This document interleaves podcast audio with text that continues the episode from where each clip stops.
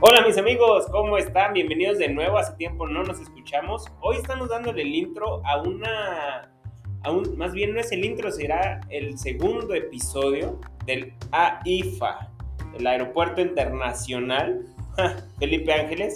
Y como siempre, tengo aquí a Beto a mi lado. Mi amigo, ¿cómo estás? Como siempre, un gusto saludarlos, queridos amigos, mi estimado amigo Daniel.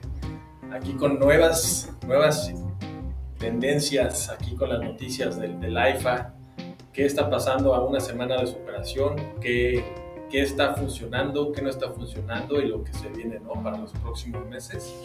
Vamos a platicarles un poquito de, de estas actualizaciones. Así, Y pues a ver qué, qué sorpresas, ¿no? así es, mis amigos, pues escúchenos. El siguiente capítulo es la segunda parte del AIFA. Les traemos todo. Bienvenidos.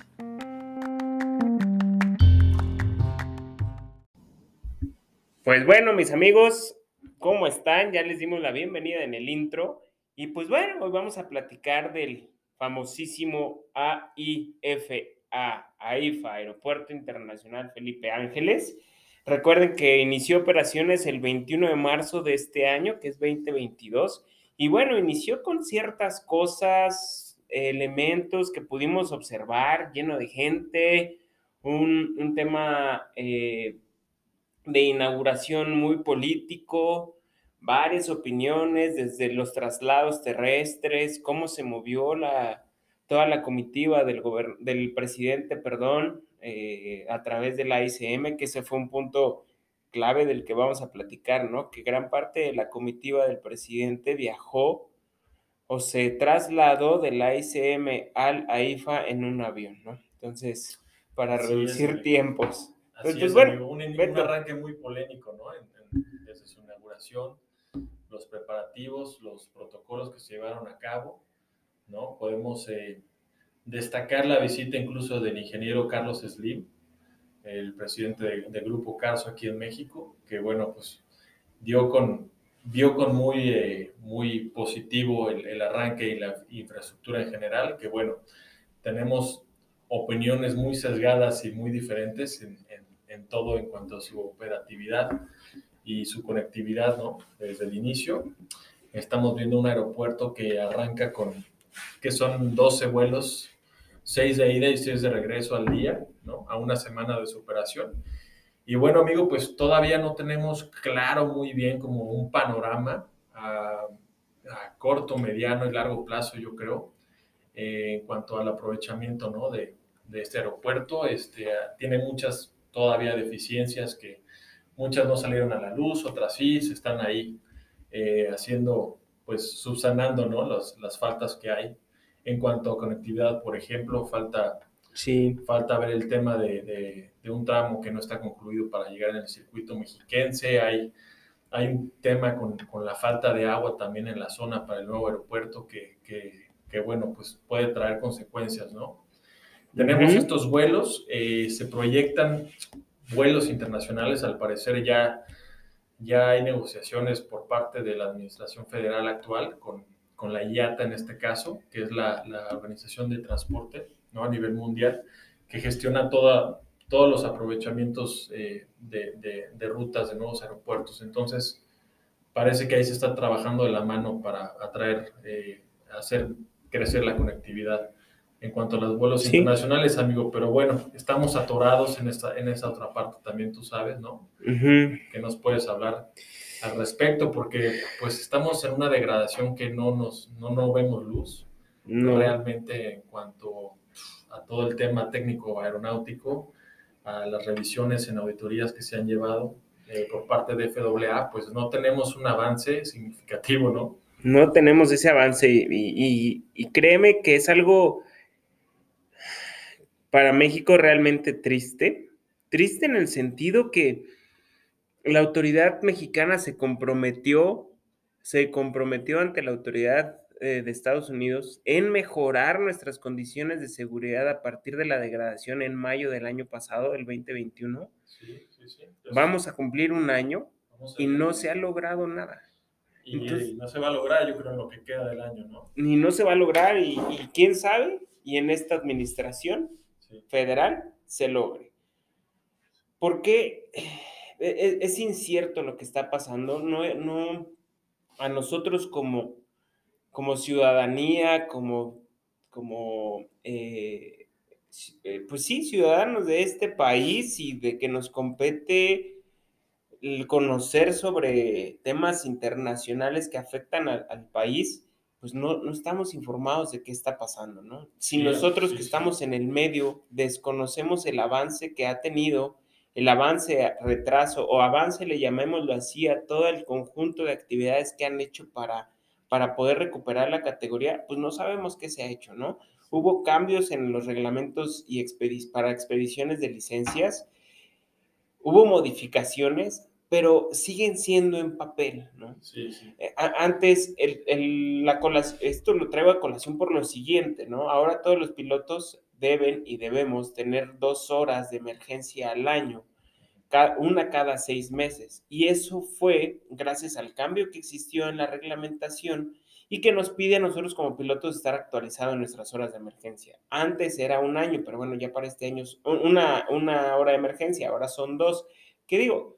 Eh, de cierta manera puede ayudar a mejorar, ¿no? Pero eso no va a hacer que, que, cambiemos rotundamente o que mejoremos la seguridad, ¿no? No tenemos un resultado actual donde la SCT, que lo hace en conjunto con la AFAC, nos muestre el los cambios, nos muestra un resumen de lo que ha ocurrido, ¿no? ¿Tú, le, atribuirías estas faltas o incumplimientos únicamente a, la SCT, amigo? ¿Cómo ves? O sea, fíjate que yo... ¿De quién estamos atorados en mira, ese sentido? Pues eh, creo que este capítulo del día de hoy, bueno, vamos a sacar puntos de la IFA del capítulo anterior y de la degradación. Claro, a raíz de la, de Life Amigos que les estamos platicando, pues dado que es un proyecto de escala nacional e internacional, en el que no tenemos los engranes por parte de, de todas las comunicaciones y transportes para, pues para poder empujar este proyecto ¿no? a su máximo nivel de desarrollo. Estamos atorados por otras partes y bueno, estamos tocando estas faltas que han habido en cuanto a la reglamentación nacional, a la normativa y que nos tienen aturados finalmente, ¿no, amigo? En esto. Sí, y, eh, fíjate que, bueno, si salen tantos temas a, relucir aquí hablando del propio AIFA, es porque, eh, pues bueno, trae consigo elementos internacionales, ¿no? Y, regresando al tema de la seguridad, pues bueno, por eso se perdió la categoría de, con, con, la FAA a través de la IASA se perdió esa categoría porque pues, no cumplimos ciertos reglamentos, ¿no? Y, y, lo, que, lo que dice la propia FAA es que si no, no cumplimos tanto como proveedores pero, u operadores, pero principalmente la autoridad, ¿no? Y a la pregunta que tú me haces, yo le retribuyo que es yo, yo diría que un 80% de esa degradación o de esa incapacidad de recuperar la, categoría es propia de la autoridad. Estoy casi seguro que es de la autoridad. todas las cartas en el asunto las tienen ellos. Las tienen ellos porque varios, varios grupos eh, colegiados y expertos se mostraron con la autoridad, se levantaron la mano y le dijeron, nosotros te ayudamos a recuperar la, categoría. ¿Por qué? Pues porque nosotros como lado de operadores conocemos cuáles son nuestras responsabilidades, conocemos en qué se aqueja, qué le duele, qué le adolece a la autoridad, porque pues bueno, nos enfrentamos con ella todos los días. Y digo enfrentarnos es porque tenemos que, que conciliar ciertas eh, bueno, las regulaciones principalmente, y tenemos que cumplirlas, pero no cumplirlas porque estemos de acuerdo en ellas, ¿no? Sino que estamos obligados a cumplir reglamentaciones que ya no son aplicables, para, la aviación, ¿no? Y a los años que estamos viendo. Y a los años que estamos viendo. Y, y, lo platicamos en el podcast o en el episodio que tenemos de formación aeronáutica. Hay, hay reglamentos el ejemplo más claro, el reglamento de escuelas, fue emitido en 1956 o 58, no lo recuerdo bien, y es con el que aún se rigen las escuelas. Sí. ¿Qué tanto ha cambiado de 70 años, de hace 70 años? O sea, sí, ahorita ya tuvimos un avance monumental en cuanto al desarrollo, ¿no? Correcto. Entonces, regresando a tu pregunta, Beto, considero que para mí sí, la autoridad es realmente la competente en recuperar nuestra, nuestra eh, categoría. Claro, en cubrir las incapacidades que ha tenido, la, la falta de personal, ¿no? De lo cual se han, Sí, han sido problemas que desde la auditoría y la suspensión del 2010, si Ujú. recordamos con Felipe Calderón, Sí. tuvimos esta problemática y bueno, creo que en ese entonces no pasó de un año, se atendieron y se negociaron las, las, las deficiencias que había y es fecha para el día de hoy en que estamos encontrando, amigo, las mismas, las mismas situaciones en toda la deficiencia operacional, ¿no? sí, Que nos, que nos mantiene en esta degradación y ajá, esta degradación a la vez nos impide la apertura de, de nuevas rutas, de explotar nuevas rutas internacionales desde, desde el AIFA. ajá, Y pues todo esto está unado, como lo ven, es una cadena obstaculizada en el desarrollo ¿no? de un proyecto que de por sí ya, ya ha marcado pues un bajo nivel de competencia internacional. un bajo, sí, fíjate que, que también, Tuvimos muchos pantallazos al principio con, con, con Viasa, ¿no? con los vuelos Sí. que, que finalmente no, no se concretaron ni al día ni a la semana, simplemente tuvieron un vuelo inaugural desde Venezuela y, y no se pretende otro, me parece, hasta el 12 de abril, o sea, no son vuelos regulares. Entonces, pues tenemos ahí un, un bache enorme, ¿no? En, en- en la competitividad que realmente le vamos a poder sacar a, a- a mediano plazo tan solo. Y, y es que, pues bueno, nosotros lo veíamos en el, en el que estaba eh, estudiado en Texcoco, el Naim, se pronosticaba que para su apertura, en primera, se iba a cerrar el ICM, ¿no? Así es. Desconozco al 100% si el- la forma de operación es que poco a poco se iban a ir moviendo las operaciones directamente al Naim o de un día para otro se iba a cerrar el, el la ICM. No recuerdo bien cómo estaba programado, pero la realidad era esa. Iba a dejar de operar el ICM para operar el Naim. Y al momento de su operación iba a haber o existirían más vuelos que no existían en el ICM, simplemente más, más frecuencias de ciertas rutas. ¿no? claro toda, toda la operación de base se, se hubiera migrado al nuevo aeropuerto. Y aparte de, de esa migración, pues iba a traer consigo que rutas tan, tan conocidas domésticas Sí. iban a poderse explotar más, porque ibas a tener mayor capacidad de embarque, mayor puer- más número de puertas, más número de pistas, operaciones simultáneas, que este aeropuerto, el AIFA, prometía operaciones simultáneas, pero la distancia que hay entre pistas, de acuerdo al anexo 14, no te permite operaciones simultáneas. Claro. Al día de hoy, regresando al tema de la IFA, solo tiene una pista completamente construida, que es la central, y que realmente era la pista que tenía la base aérea de Santa Lucía, ¿no? originalmente. originalmente. Entonces, Sí. puedes cumplir con, con la reglamentación de letreros, señales en, en el aeropuerto, y- pero pues para lo que iba a funcionar, que se, que se tenía previsto tres pistas, pues tiene una. Claro. Tú lo acabas de decir, y tiene seis operaciones diarias. Sí, bueno, un- se, se pronosticó y se proyectó para que fuera un, un- aeropuerto operable en, en- en categorías 3 Charlie, con los más bajos niveles de visibilidad, pero pues esto no, sé, no sabemos si va a pasar en algún momento en, toda su fase, en todas sus fases de, de desarrollo y crecimiento, porque pues hasta ahorita seguimos con este tema no técnico. Sí, y yo creo que, fíjate que todos vemos la parte negativa de la IFA, todos, ¿no? Todos nos encontramos con esa parte.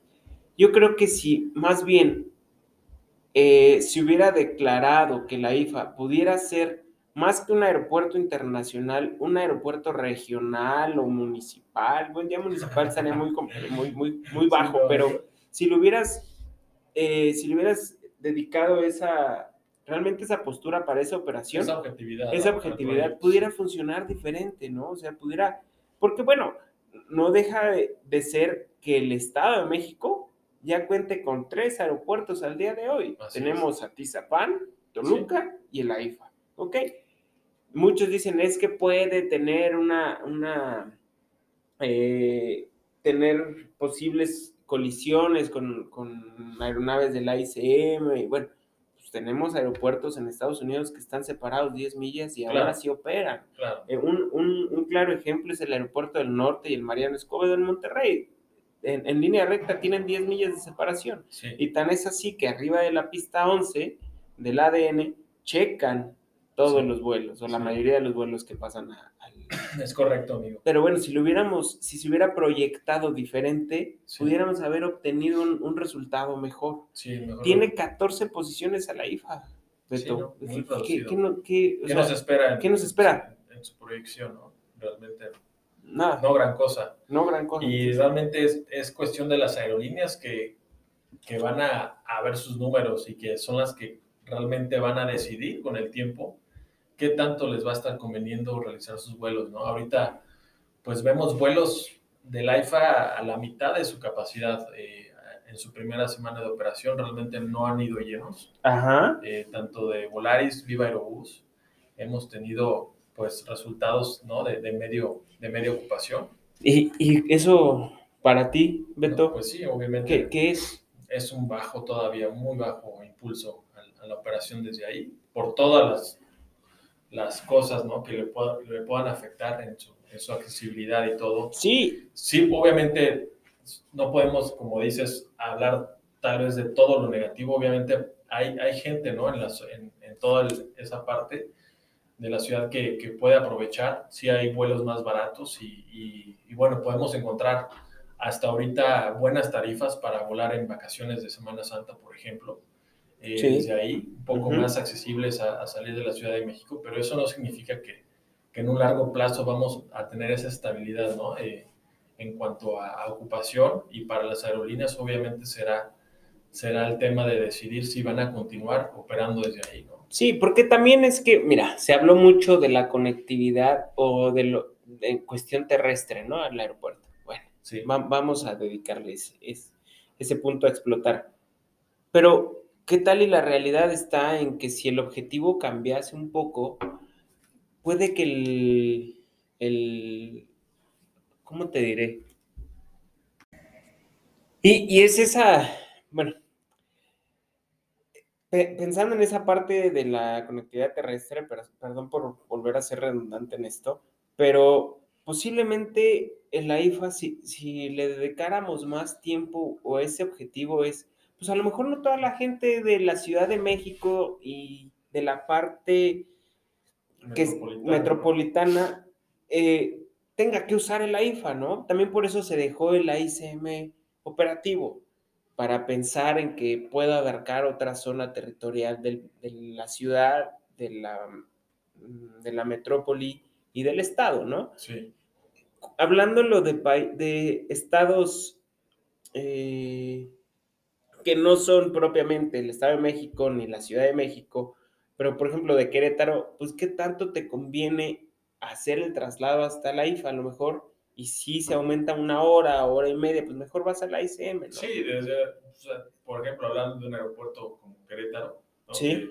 que, que no, no- no es un aeropuerto dentro de la zona metropolitana, pero vaya, es un, es un aeropuerto cerca, ¿no? En, en cuestión de, pues de, de alternos, de, de- Sí. ¿no? Sí, sí, sí, y de la zona, no, no, no, no, no conviene realmente, pues ya aquí ya tienes, ¿no? De Querétaro ya tienes transporte directos al, al ASM, así es. ¿no? Tienes la conectividad bien hecha.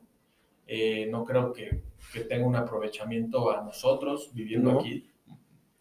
Digo, tal vez algo que no haya ruta, alguna ruta que no exista, pero pues todavía no hay nada que podamos aprovechar. Sí, y de hecho, pues decides, hay, hay muchas rutas que decides, pues, vámonos a al ICM en el autobús, pues ya va una- un autobús directo allá, ¿no? Y bajas y, y todo bien. Pero siem- también hay que buscarle esa parte positiva que, como lo hemos hablado en los episodios anteriores, pues bueno, sí, sí existen posible, posibilidades o puntos o, eh, positivos de esto, pero la realidad, la realidad En la que estamos es viendo. la que estamos viendo hoy en día. Sí, ¿no? sí, claro. Yo no me voy a ir a la IFA a tomar un vuelo a Cancún. Sí, sí, Aparte que va a la mitad, o sea, ¿qué les espera a las aerolíneas? ¿Están operando por mera presión política? claro. No lo sé, ¿no? Y como lo hemos dicho, no hablaremos aquí de política ni andaremos en ese tema, Sí, no, pero ¿de verdad a las aerolíneas les va a funcionar esa operación? Claro. Sí, sí, sí. Híjole, y si a una semana, Beto, llevan la mitad del avión con pasajeros, si es que menos, Sí, eso ya no sale en los costos. sí, sí, sí, ya lo estamos viendo O sea, ya reflejado. en realidad a la aerolínea le va a funcionar. Sí, ¿no? No lo sé, o sea, porque aparte entra Aeroméxico también a operar, que creo que tiene la ruta Villahermosa, ¿no? Ujú. ¿Quién tanto va a Villahermosa? Sí, ¿no? O sea, sí hay operaciones, qué tan explotables sean Pero- así, ¿no? correcto. Entonces, ¿por qué no abrió un Cancún? O no sé si, si tenga Aeroméxico un Cancún para, Me parece que todavía no. para hacer la competencia del Viva. Sí, Pero ¿qué competencia le vas a hacer cuando del, si Viva tiene precios accesibles, mucho más accesibles, sí, claro. o más bien estos sí son accesibles que los de Aeroméxico? Pues bueno, No, ¿qui- no. qui- mejor viajas del, del aeropuerto de la Ciudad de México. Sí, todavía por mucho, ¿no? Entonces, bueno, pues eh, el AIFA trae... que ya conocemos hasta ahorita. Sí, pues, y, y tú y yo lo hemos visto también, hablando ya de la parte aeronáutica. Las llegadas a la IFA están sumamente complejas, ¿no? Sí, Las bueno, idas al aire, creo sí, que fueron- son, procedimientos, ¿no? Ya los tenemos publicados del nuevo aeropuerto, bueno, del Felipe Ángeles, y sí, está realmente, podemos ver en los procedimientos que tan solo las idas al aire de, de- de algunas pistas sí son algo, algo conflictivas, ¿no? Todavía. Sí, y, y ya ves que la ICM tenía su ida al aire y checabas el Borussia, ¿no? Sí. Hay una ida al aire que checas el Borussia. Sí, en ese entonces checabas el Borussia para ya iniciar tu fase de aproximación.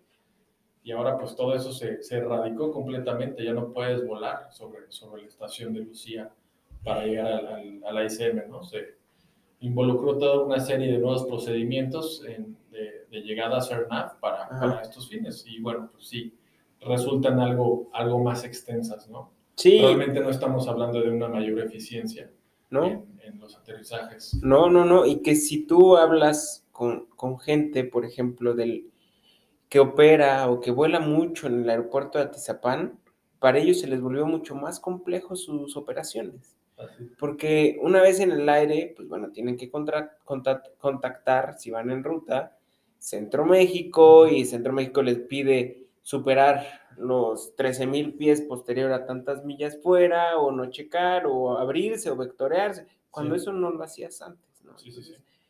Pues más que favorecer a todos los aeropuertos por conectividad, está generando mayor carga y menor eficiencia de las operaciones. ¿no? Sí, O sea, así cuando debería ser, bueno, pues si generas mayor carga de trabajo en los, los controladores aéreos, pero también carga por el número de operaciones, pero no por complejidad de la maniobra de los tráficos. ¿no? Claro.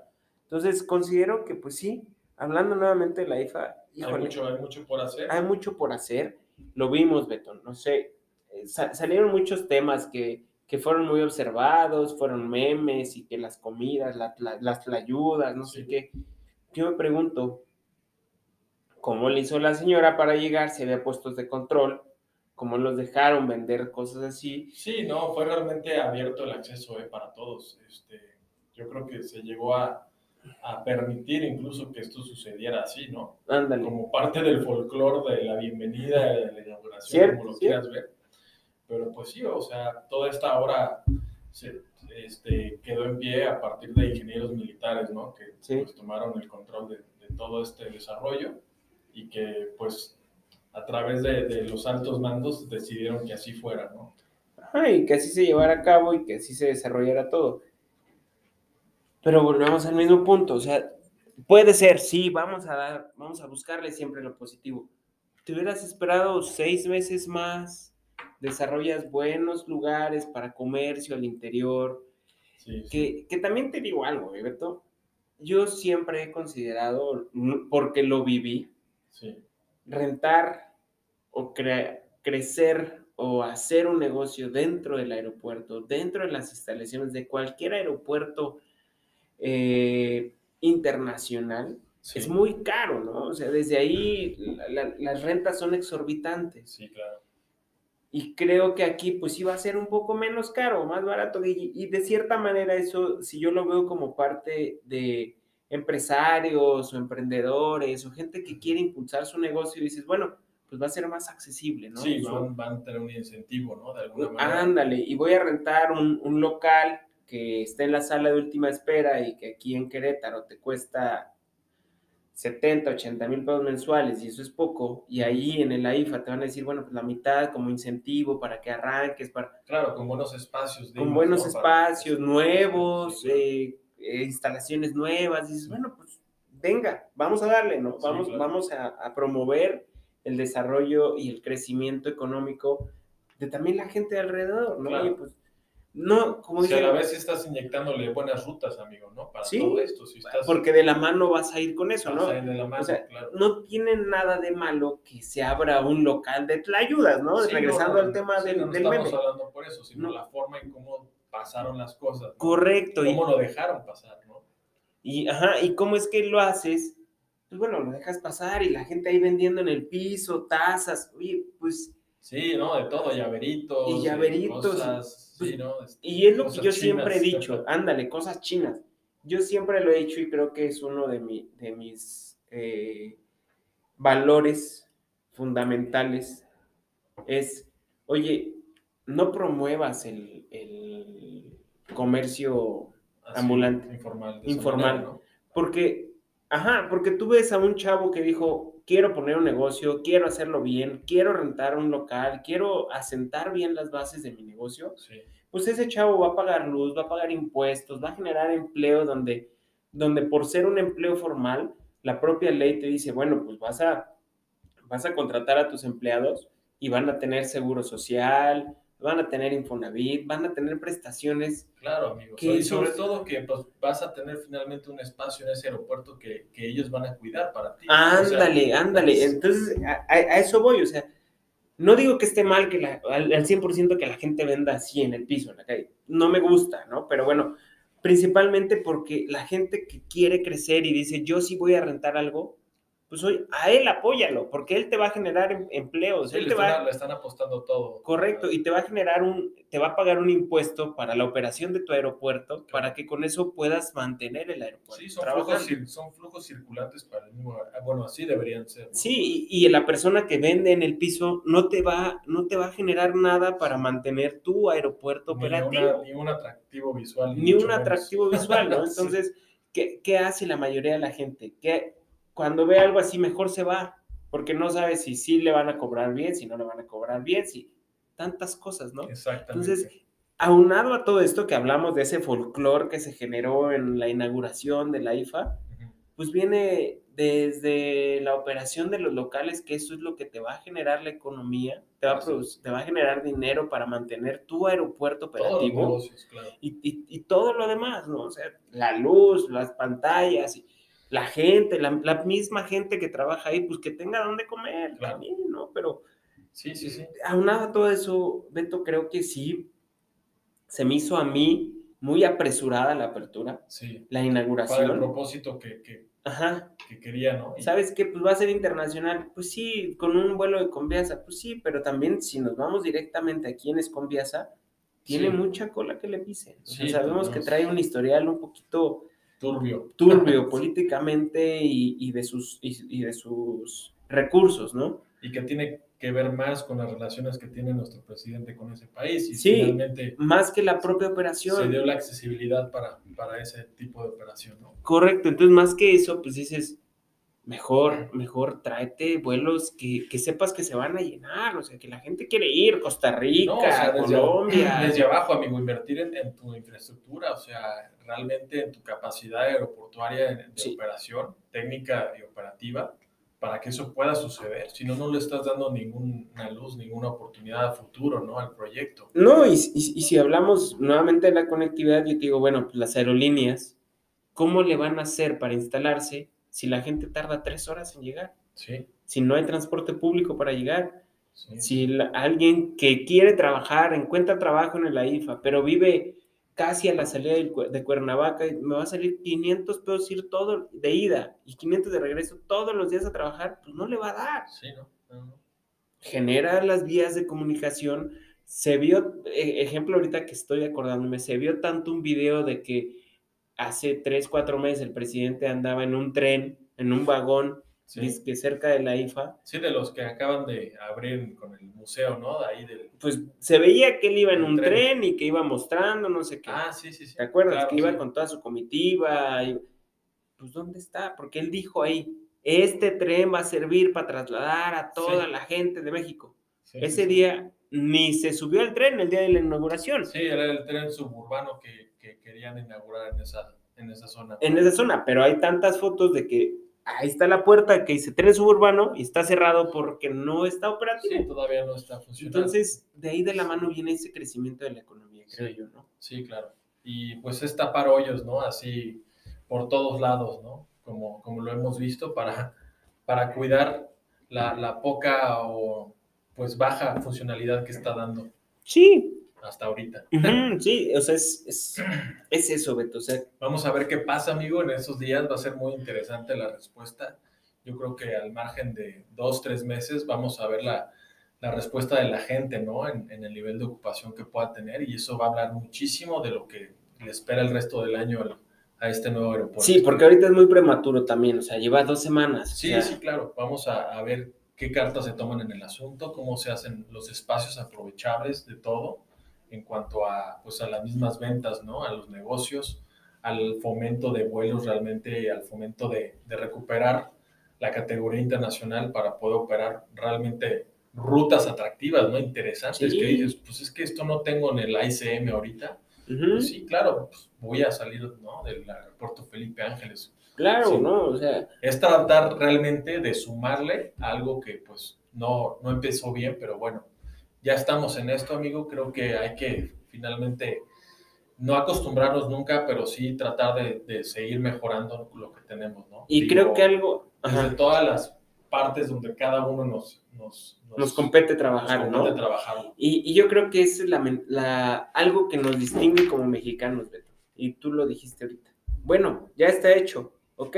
Ahora, está mal hecho, o está bien hecho, o como sea. Sí. ¿Qué vamos a hacer para que esto mejore? Y muchos, o sea, por eso digo, Tener una respuesta mutua entre los inversionistas y, También- la, la operación del aeropuerto. correcto, y ahí hablamos de esa, de esa conexión y de nuestra cultura que dices, bueno, ya está, pues ahora vamos a hacerlo, si está mal, vamos a hacerlo que no esté mal. Claro, sí. Entonces claro. también nosotros poner de nuestra parte para hacerlo y aprovecho este espacio, Beto, que lo hemos dicho y siempre lo repetiremos.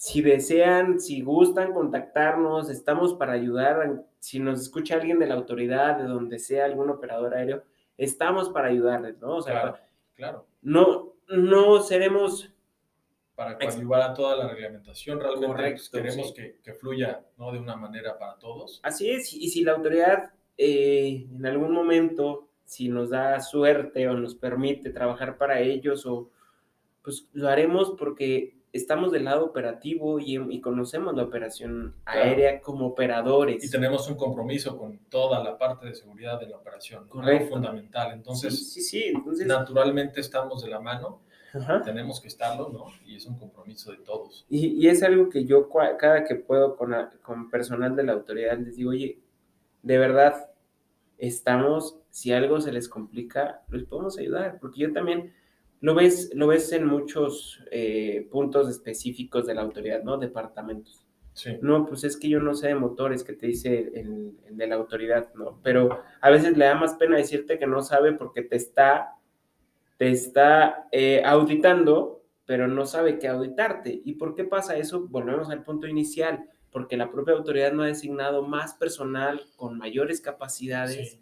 Para poder atender las, auto, las Con procedimientos definidos. Ajá, entonces de repente alguien, un ingeniero de motores, lo ponen a inspeccionar aeropuertos, pues va a llegar un punto en que no sabe, no porque no quiera, no porque no sea apto, simplemente porque él está dedicado a motores. Llega un punto en la aviación o en cualquier eh, Industria.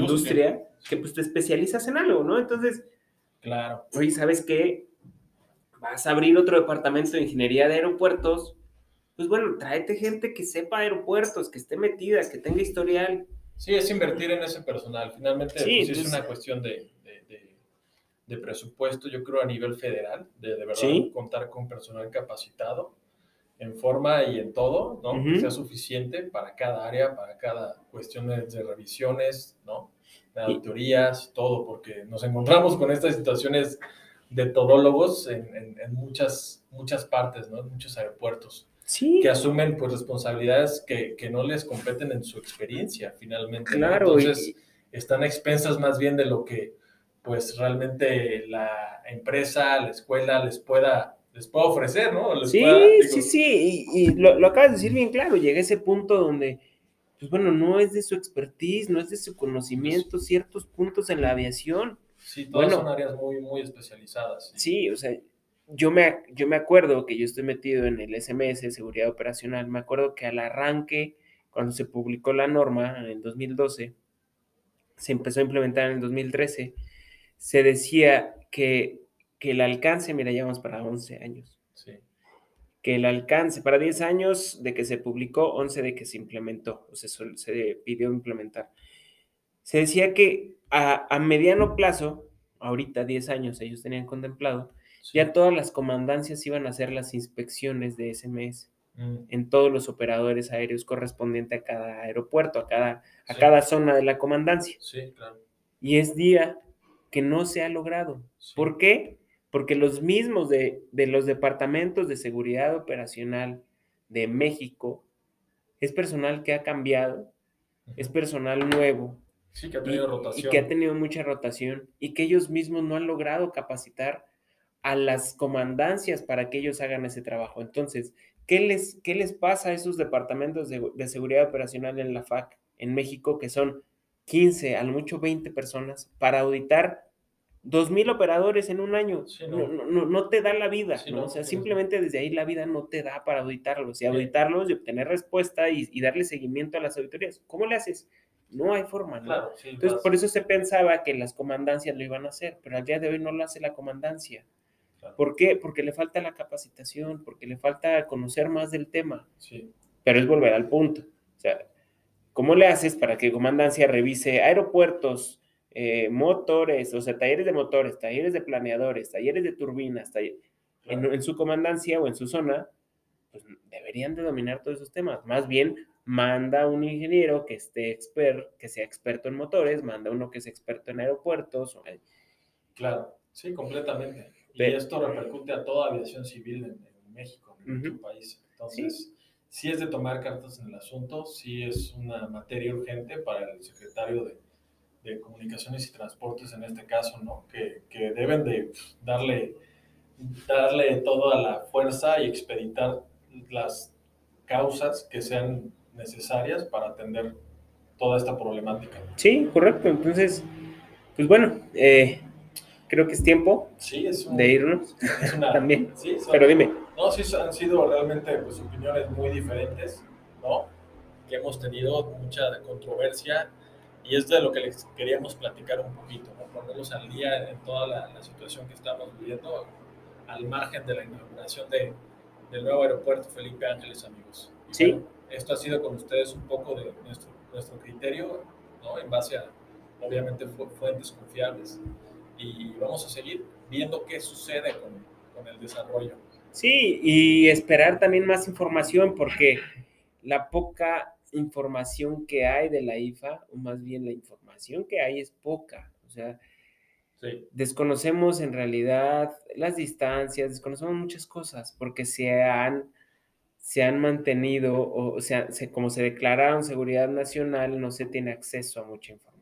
Así es, amigo. Entonces creo que, pues Yo bueno, creo que próximamente les podemos da- dar un, un pequeño reportaje que podamos tener la oportunidad de conocerlo. sí, Ya les estaremos hablando más a detalle y experiencia propia qué es lo que realmente está pasando. Sí, ¿no? algo que hay que distinguir, que a mí se me hace positivo para cerrar esto, Beto, es que el AIFA va, si no es que ya, tiene un FBO, Sí, una terminal aérea ejecutiva para vuelos ejecutivos. sí, eso sí lo... Entonces, el AICM no la tiene. Dejó de, dejaron de volar la aviación ejecutiva hace mucho tiempo, cuando nació Toluca. Cuando mandaron a toda la aviación ejecutiva a Toluca, pues bueno, ya vas a tener la capacidad o la posibilidad de volar a la Ciudad de México, pues en- la, la gente que tiene la, la oportunidad de volar en aviones ejecutivos, Claro, volar y aterrizar en el AIFA, ¿no? vas a tener todo ese segmento abierto Entonces, para operar desde ahí. vuelvo al punto muy rápido, Beto. ¿Qué pasa si, si se cambiara el objetivo de la IFA? Claro, no todo es, es malo, digo, puede ser Sí. aprovechable dependiendo de la objetividad que le vayas a dar. Correcto, o sea, a lo mejor cine, con 14 posiciones está bien el aeropuerto, pero ¿qué pasa si haces un Toluca 2? ¿no? Se me hace, o sea, son ideas burdas, ¿no? O sea, muy, muy de sueños, Sí. de un guajiros. Pero digo Toluca 2 porque en Toluca tenemos más aviación ejecutiva que comercial. ¿Qué pasa si la IFA se puede convertir en algo así? También va a generar economía, va a generar trabajo, va a generar ingresos al aeropuerto para mantenerlo óptimo. O sea, a lo Claro. mejor ese, ese puede ser un cambio, ¿no? Sí, y puedes volar ahí y buena. ahí FBO y a lo mejor crece la zona de hangares para resguardo de aviones y pues cambia el Para- para objetivo. talleres especializados. O para talleres, Solo eso puede resultar un, un gran mercado para muchas marcas, ¿no? Correcto. De jets de aviación Co- privada comercial. Como lo pasó en, como pasó en Querétaro. Así es. el MRO de Mexicana y Delta decidió abrir una base de operaciones aquí para decir, ¿sabes qué? Pues es un buen centro, es un centro estratégico para mandar todos nuestros aviones a reparación. Y, y funcionó. Tan es así que hoy el MRO de Aeroméxico, Delta, tiene más de 5 mil empleados, ¿no? Sí. ¿Qué pasa si, qué pasaría si eso Sí. fuera en el AIFA? Sí, desde mi tú. opinión, desde mi opinión, completamente creo que es un tipo de prospecto que, que pensaría pudiera funcionar, ¿no? Sí, talleres. Atraer a toda la, la aviación general, ¿no? Sí. Ejecutiva.